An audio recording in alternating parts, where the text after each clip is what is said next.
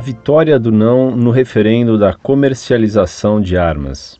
Carta enviada em 20 de outubro de 2005 por um consulente de Dourados, Mato Grosso do Sul, religião católica, 34 anos, superior em andamento, analista de sistemas.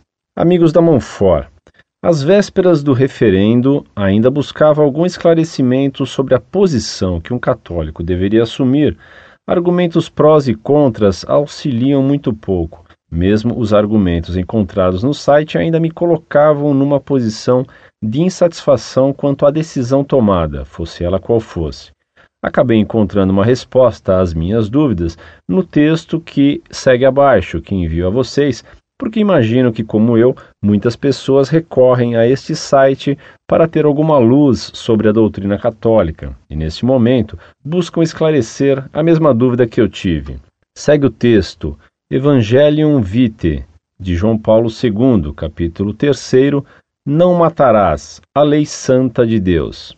Não há de que se maravilhar. Matar o ser humano, no qual está presente a imagem de Deus, é pecado de particular gravidade. Só Deus é dono da vida. No entanto, frente aos múltiplos casos, frequentemente dramáticos, que a vida individual e social apresenta, a reflexão dos crentes procurou sempre alcançar um conhecimento mais completo e profundo daquilo que o mandamento de Deus proíbe e prescreve. Com efeito, há situações onde os valores propostos pela lei de Deus parecem formar um verdadeiro paradoxo. É o caso, por exemplo, da legítima defesa, onde o direito de proteger a própria vida e o dever de não lesar a alheia se revelam, na prática, dificilmente conciliáveis. Sem dúvida que o valor intrínseco da vida e o dever de dedicar um amor a si mesmo não menor que aos outros fundam um verdadeiro direito à própria defesa. O próprio preceito que manda amar os outros, enunciado no Antigo Testamento e confirmado por Jesus, supõe o amor a si mesmo como termo de comparação. Amarás o teu próximo como a ti mesmo. Portanto, ninguém poderia renunciar ao direito de se defender por carência de amor à vida ou a si mesmo, mas apenas em virtude de um amor heróico que, na linha do espírito das bem-aventuranças evangélicas, aprofunde o amor a si mesmo, transfigurando-o naquela oblação radical cujo exemplo mais sublime é o próprio Senhor Jesus.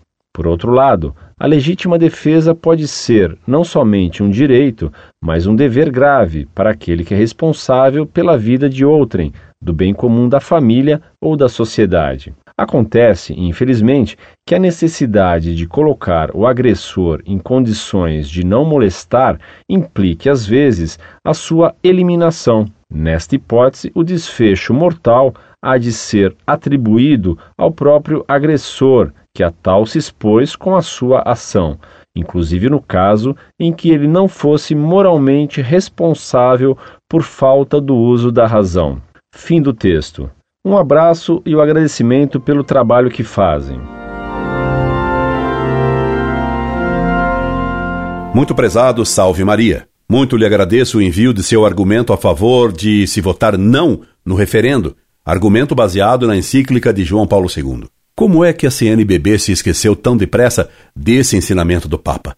Embora responda com atraso sua missiva, esse atraso me permite congratular-me com você pela vitória do não no referendo de ontem o que foi uma derrota do Lula, do PT, da CNBB e da TV Globo, assim como um desmascaramento dos processos de enquete de opinião pública. A Datafolha chegou a dar que havia empate técnico e só depois anunciou a vitória do não, mas nem de longe com a margem enorme que as urnas indicaram.